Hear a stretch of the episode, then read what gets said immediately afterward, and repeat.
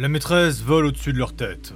Sa magie est une aberration pour Relorque. Ce sont des mélanges difformes d'éléments et de pouvoirs. Il a l'impression qu'elle va les déverser sur ses invités. Personne n'ose bouger. Pendant un long moment, tout le monde est figé. Le génie bleu Isern Karmali va finir par s'approcher en flottant.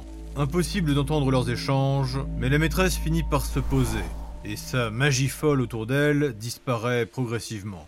Hullard comprend qu'ils sont plusieurs à essayer de la calmer, et surtout de la dissuader. Ilyes a aussi compris qu'elle avait envisagé de tous les tuer. Les gardes sétiens encerclent toujours les invités. Peu à peu, les gens reprennent le contrôle total de leur corps et la douleur dans leur crâne se dissipe. La lumière dans le navire redevient normale, et après ce qui parut une éternité, les barreaux de l'amphithéâtre et les portes s'ouvrent enfin. Ergador a repéré des corps calcinés et déformés, ils sont ramenés par les gardes. Le pisteur arrive à voir qu'il s'agissait de Stygiens, sûrement des servants. Des hurlements de panique. Sans prévenir, la maîtresse vient d'envoyer une décharge d'énergie sur un duo d'hiberniens. Les deux étaient en train de partir. Le premier se liquéfie, et l'autre gonfle jusqu'à ce qu'il... Hiro est foudrage. Ses mains se sont enflammées. Son se met à briller pour attirer son attention. Hiro, par pitié, non. La maîtresse se tourne vers le reste de l'assemblée. Elle déchire ses vêtements. Elle est presque entièrement dénudée à présent. Sortez Certains se précipitent. Et amèrement, et sur la défensive, les pierres étoilées quittent la soirée. En dehors des cauchemars et du stress, ainsi que des tours de garde qui ont triplé, pour les pierres étoilées, le reste de la nuit va bien se passer. Cependant, quand Raylork se réveille ce matin, il ressent un profond malaise. Dargador frappe à la porte de sa caravane placée au milieu du pont. T'as senti un truc toi aussi? Je pense qu'il faut se connecter. Quand Hullard finit sa courte nuit, il voit le reste de son groupe à la poupe de la flamme. On est vraiment les seuls à ne jamais profiter du bateau papillon. Qu'est-ce qui se passe encore? Ils tentent une connexion primale avec Rak. Ils ont senti quelque chose. Le duo est déjà en transe. Hiro se tient derrière Ergador, Ilyes derrière Relork. Russ surveille du haut de la vigie, et Shinsu tourne en rond l'épée dans les mains. Ils sont déjà bien loin, en pleine traque. Ergador connaît de mieux en mieux le chemin. Relork aide sa focalisation, et témoin, il peut apercevoir les parties du corps de Rak. Il n'y a plus de mange magie sur lui, mais les marques sont encore présentes. Relork veut hurler pour que son frère l'entende, mais il se retient. Puis soudain, tout devient noir. Il se réveille la face contre le pont du bateau. Hiro envoie des jets de flammes blanches. Ular chante sa magie de soin.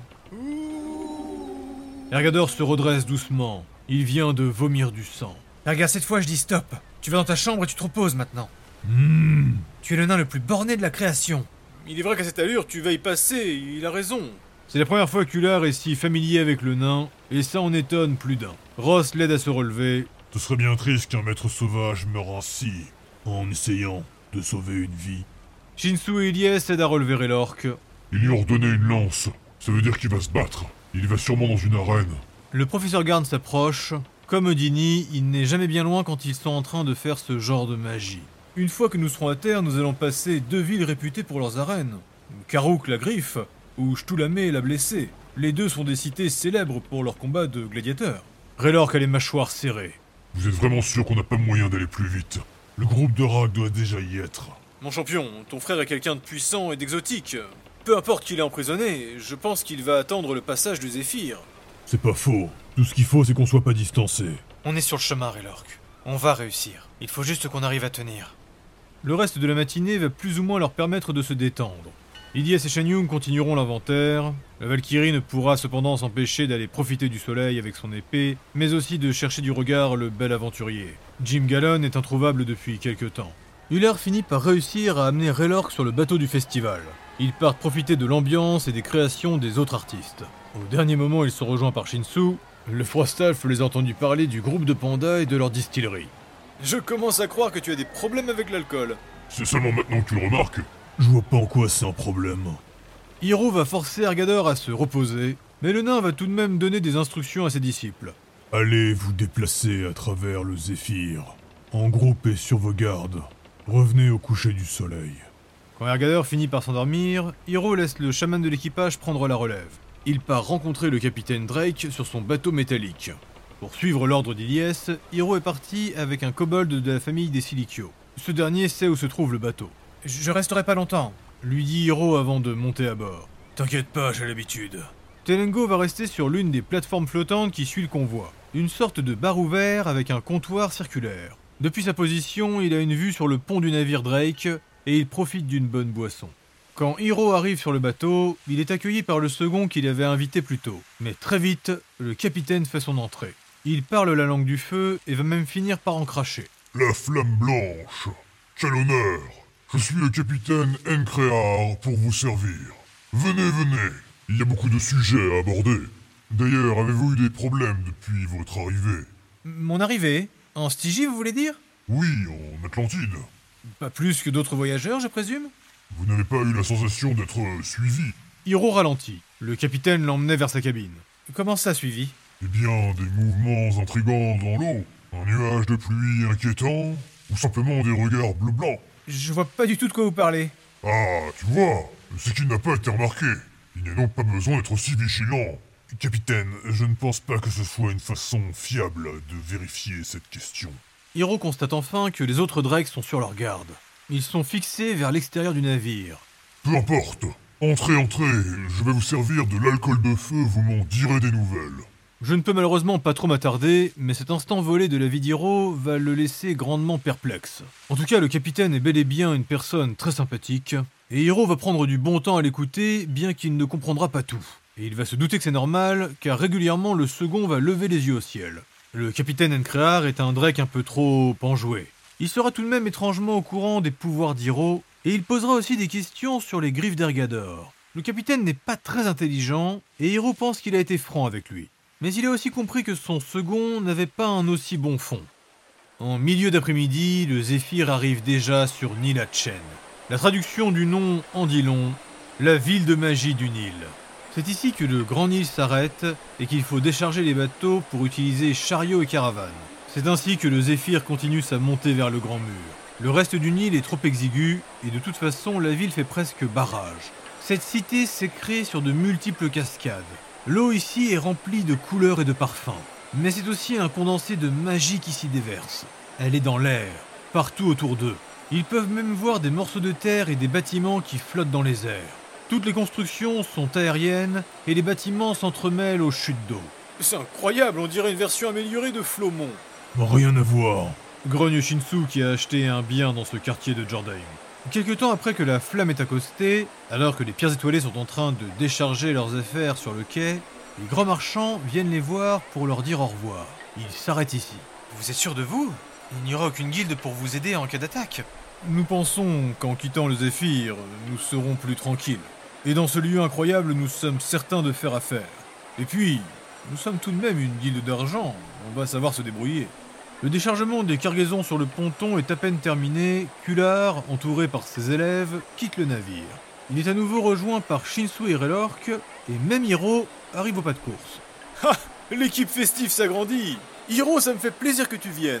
Allons voir leur magie liquide dans ces fameuses tavernes. Je vais vous montrer l'alcool de feu. J'en ai goûté et on m'a dit qu'il y en avait ici. On va se gaver. Ça va te faire du bien, mon champion. Arrêtez-vous immédiatement. On va avoir besoin de tout le monde pour finir le déchargement. On ne sait pas comment la journée de demain va se passer. Il vaut mieux qu'on ait tout déchargé aujourd'hui.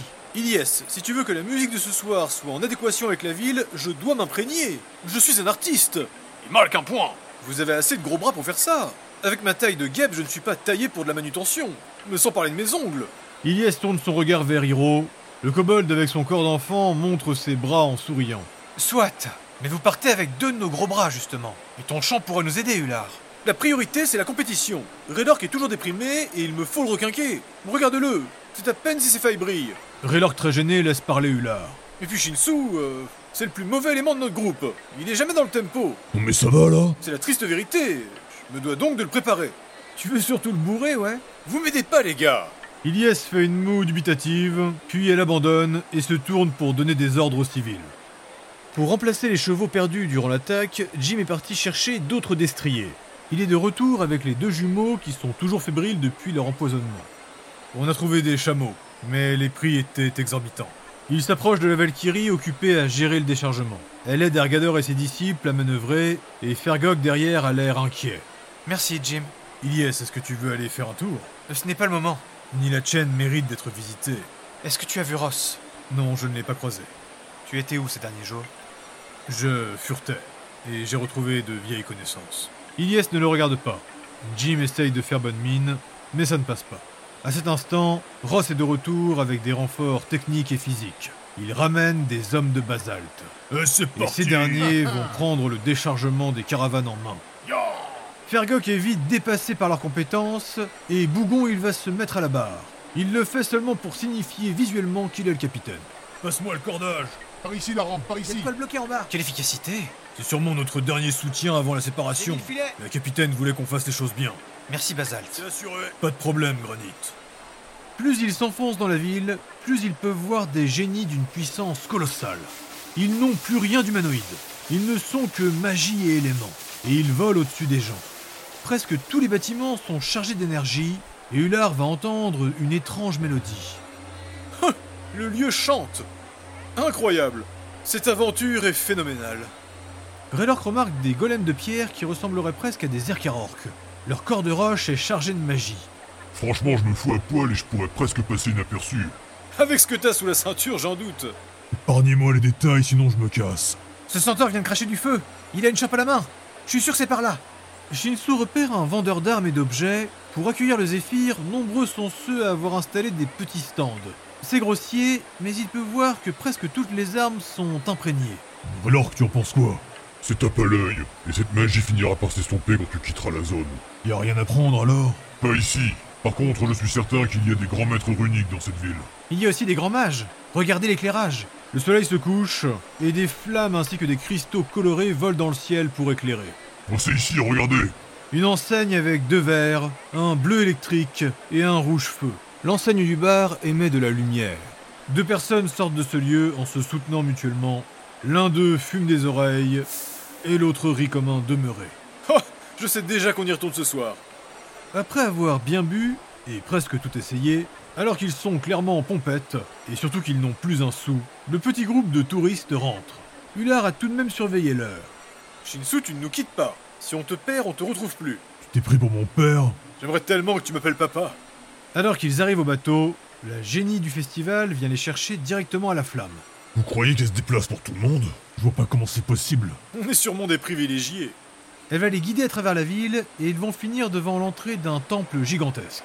Ils ont dû monter plusieurs escaliers et ils ont maintenant une vue imprenable sur la cité. Le lieu où ils se trouvent est gardé par des golems bien plus imposants et beaucoup mieux travaillés. Ils sont recouverts d'armures métalliques et ils font 3 mètres de haut. Hiro a même pensé qu'il s'agissait de personnes à l'intérieur, mais ce sont bien des machines de magie. C'est le temple de quoi ici? Ceci est l'une des demeures du grand maître. Mais vous allez vous illustrer sur la plateforme. Elle pointe le ciel du doigt. Un énorme morceau de terre s'élève au-dessus de la ville. Des miroirs immenses et incurvés sont en train de se placer. Comme pour Alexander, la scène est située sur une île flottante. Là encore, elle est surmontée de miroirs grossissants. Et Ular trouve que la magie et l'installation est bien plus efficace que sur Alexander. Ce lieu semble être à l'origine de l'idée. Quand les festivités vont commencer, la ville va soudainement s'éclairer. L'ambiance sera festive, mais aussi plus studieuse, plus contemplative. Public difficile. À nouveau, les pierres étoilées vont passer en dernier. Moi, je déteste ça. Au contraire, Ross, c'est bon signe. Ça veut sûrement dire qu'ils veulent finir en beauté. Justement, c'est encore plus stressant. Il tient pas la pression, chaton Shinsu, un peu de respect. Euh, pardon. La première musique sera un duo entre deux groupes. L'orchestre des souris et la sirène. Une prouesse technique et musicale, ils vont utiliser le lieu et sa magie ambiante. La sirène fait remonter les souvenirs des premiers amours, les instants des premières rencontres. Et le pouvoir de la musique des souris permet de le partager avec ses voisins.